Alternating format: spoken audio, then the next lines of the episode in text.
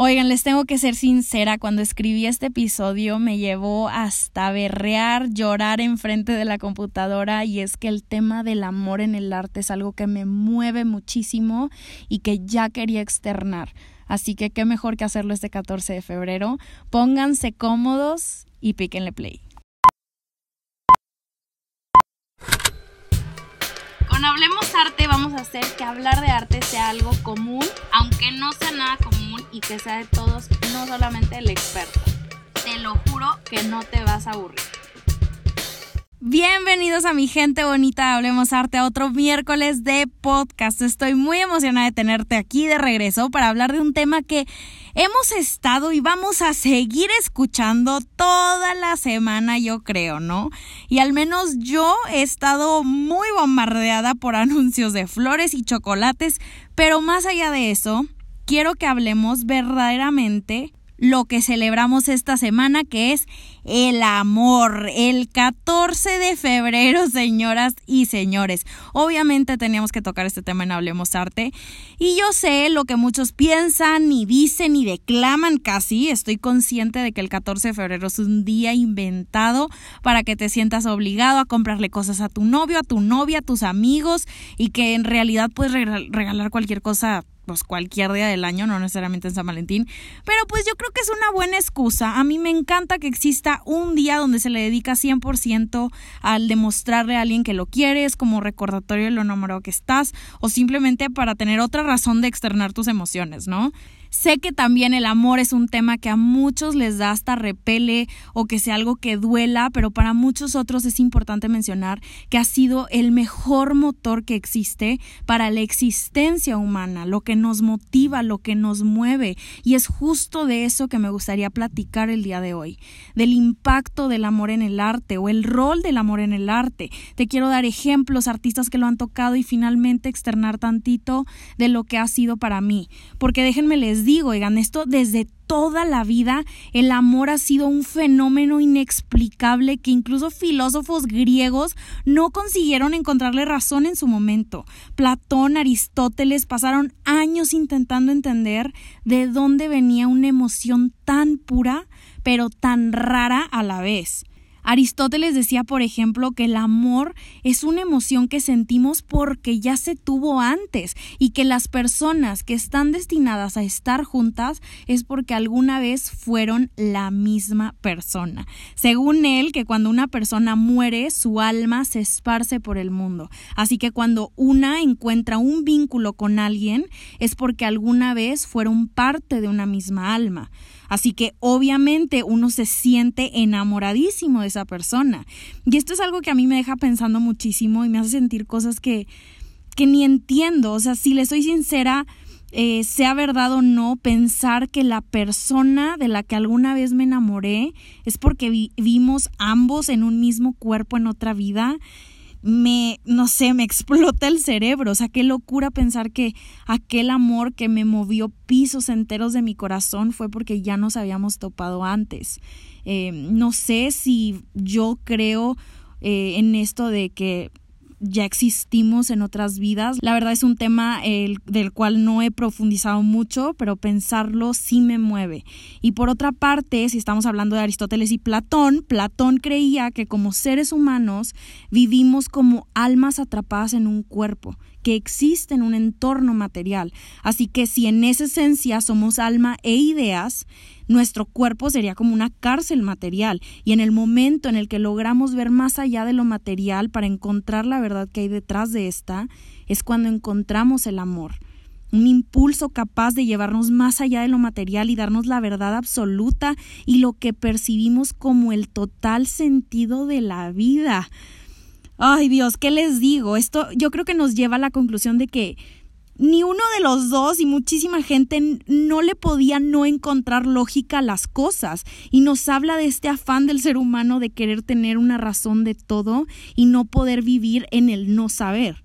Claro, yo también soy culpable, tengo que admitirlo, no estoy criticando, pero creo que precisamente en esa falta de lógica y sentido radica el amor, en esa incapacidad que tenemos de explicar su origen y su fin o de encontrarle un simple sentido. no entender que es esto que sentimos o la fuerza con la que sentimos. Yo, por ejemplo, eh, soy una mujer de muchos sentimientos, de, de sentirlos a profundidad y cuando se trata del amor, oigan, yo soy, tengo reputación de irme de boca. Cuando encuentro una persona que hace coherencia con lo que soy o lo que busco, no entra ninguna duda en mi cabeza más el por qué siento de esta manera. Pero retomando con el arte, incluso en el Renacimiento, que fue una época en la que todos los artistas se inclinaban más por las ciencias, por el estudio de la forma, y en la que Da Vinci era más conocido por ser ingeniero que artista, los temas seguían girando en torno al amor, a la belleza, a la emoción y a la idealización de la vida en pareja. La poesía renacentista es de las cosas más hermosas y más puras que existen. Francesco Petrarca, que es un ejemplo, donde le dedica un sinfín de versos a su amada Laura de Noves. Y esto era lo que la gente vendía, lo que la gente añoraba. La perfección humana, la idealización tenía como objetivo la idea platónica de encontrar a tu amor verdadero, la emoción, el darlo todo por tu pareja. También estamos hablando de una época en la que las mujeres se casaban a los 14 años sin saber quién era su marido, simplemente porque era lo que más le convenía a la familia. Pero a pesar de, estar casados, oigan, nadie se rendía y seguían buscando el verdadero amor y mientras los matrimonios eran políticos únicamente, los amoríos que se tenían por debajo de la mesa, las relaciones prohibidas, eran lo que todas estas princesas, llamémosle así, añoraban el liguecillo en los grandes bailes, las miradas en los eventos magnates, no por nada surgió todo un movimiento artístico que retrataba esta romantización y que es el rococó, este momento en la historia donde la travesura del amor prohibido emocionaba a la gente, el encontrar y llevar una relación en secreto a pesar de la situación en la que vivías, con tal de sentir lo que todos necesitamos sentir porque esa necesidad, ese deseo de sentir también ese fenómeno inexplicable del amor ha sido lo que ha movido a muchísimos artistas durante la historia. Probablemente si hablamos ya de artistas más adelante, Remedios Varo nunca se hubiera ido a vivir al otro lado del mundo si no hubiera sido porque quería estar con el amor de su vida y sin haberlo hecho y apostarlo todo, jamás hubiera encontrado su inspiración y su vocación en la cultura latinoamericana. Pablo Picasso no sería nada de no haber sido por todas las veces que se enamoró y encontró a su musa. En cada etapa nos demostró esto. El amor perdido de su mejor amigo en el periodo azul, el amor correspondido en su periodo rosa, el cómo a través de cada pintura que repitió una y otra vez hasta llegar al resultado que él quería y que consideraba que era digno de representar a aquella mujer que por ese momento le había tocado el corazón. No tendríamos tampoco las obras de Frida Kahlo, Dios mío, que son fruto de la vida trágica y amorosa que sostuvo. Ni sus colores, sus personajes, el dolor, el amor incondicional plasmado en sus pinturas. Y no solo eso, por supuesto que sin Frida no habría Diego tampoco. Y sin Diego no habría muchos otros. Y creo que, oigan, no estoy hablando únicamente del amor correspondido como motor absoluto. El desamor, oigan, hablemos del desamor. Esto también ha sido una motivación súper fuerte y si acaso mayor. Yo, como muchos otros, me atrevería a decir soy culpable de esto. Las veces en el que el corazón me duele, mi pecho se pone duro y las lágrimas no dejan de correr por mis mejillas es cuando me siento eh, o cuando más siento el impulso de pasar a lápiz y papel todo lo que siento. La separación, la pérdida de un ser querido en la vida o por la muerte es una catarsis que ha movido todo dentro del artista al grado en el que tuviera que retratarlo en una pintura. Y quiero que nos enfoquemos en esto. Los amantes de René Magritte, el beso de Gustave Klimt, el beso de Brancusi, el sueño de Courbet, Baile en el campo de Renoir o todas las obras de Antoine Watteau. O la que personalmente estos últimos días ha sido la que me ha llevado casi al borde del llanto es la de Galatea y Pigmalión, que es una pintura preciosa que retrata un mito griego en donde Pigmalión se da cuenta que jamás encontraría el amor de su vida. Entonces se pone a esculpir lo que él pensaba que era su amor perfecto. su mujer perfecta. Cuando termina de esculpir y se da cuenta que se enamoró de una escultura y al llevar su boca frente a la de ella, deja de sentir la frialdad de la piedra y a su vez siente la calidez de unos labios que le regresaron el beso. La mujer cobró vida gracias a la intervención de Afrodita.